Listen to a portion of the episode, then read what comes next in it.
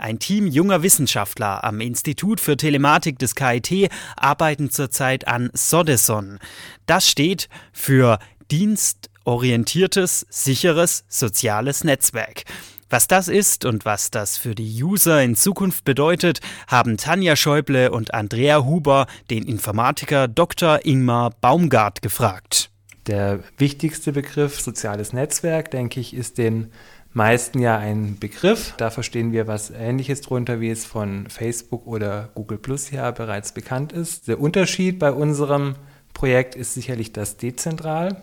Das heißt, bei klassischen Ansätzen wie Facebook oder Google Plus haben wir eben Server, wo die Daten gespeichert werden, die von den Anbietern bereitgestellt werden.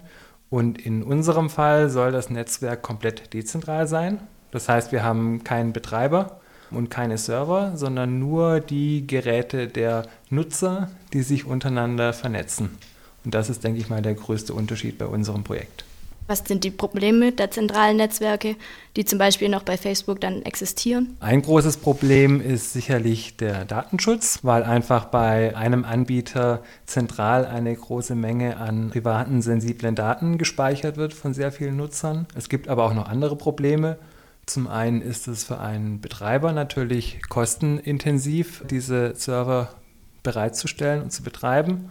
Und dann haben wir das Problem, dass wir als Nutzer von solchen sozialen Netzwerken immer permanent Internetanbindung brauchen. Das ist unser Ziel, dass wir wirklich es ermöglichen, ganz ohne so eine Serverinfrastruktur zwischen Nutzern, bei denen ein gewisser sozialer Kontext besteht. Das können meine Freunde sein, das können aber auch im beruflichen Umfeld meine Arbeitskollegen sein und ich dort auf einfache Weise Daten zwischen den beteiligten Geräten austauschen kann. Es gibt ja bereits schon userzentralisierte Netzwerke, zum Beispiel das E-Mail-System. Was genau unterscheidet diese dann von dem Projekt zu Desson? Der Begriff User-Centric ist hier prinzipiell mal schon älter. Das heißt, es geht einfach darum, dass wir nicht Geräte adressieren, sondern erstmal sagen, wir möchten mit demjenigen Nutzer kommunizieren, unabhängig davon, welches Gerät er dann verwendet. Das ist bei E-Mail oder Instant Messaging heute auch schon der Fall. Problematisch wird es, wenn wir jetzt auf diesen zentralen Server verzichten.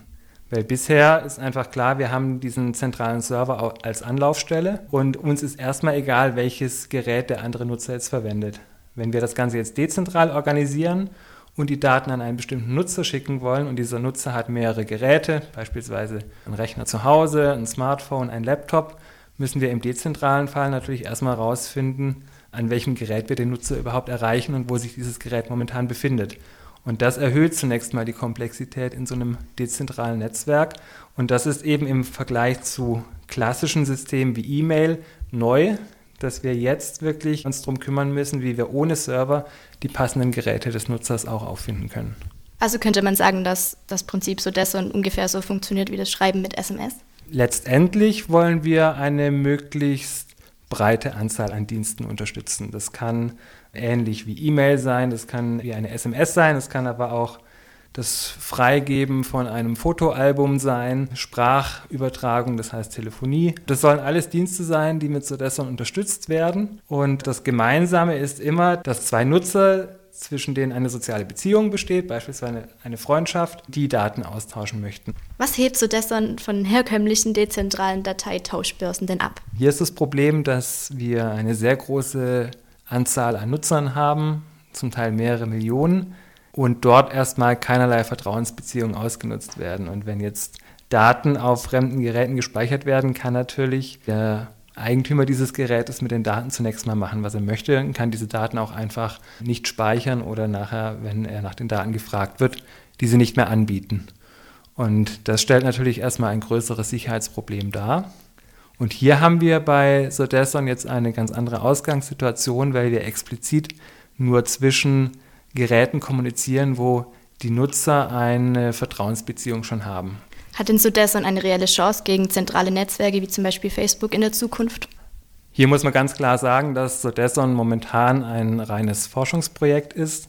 Das heißt, wir beschäftigen uns mit sehr grundlegenden Fragestellungen und Problemen und bis daraus dann wirklich ein Produkt entsteht, das von Kunden genutzt werden kann, ist sicherlich noch viel zu tun. Allerdings sehe ich auf jeden Fall ein sehr großes Potenzial und man sieht ja auch in den Medien, wie kontrovers soziale Netzwerke wie Facebook und Google Plus diskutiert werden, dass auf jeden Fall ein großes Interesse auch daran besteht, das anders zu lösen.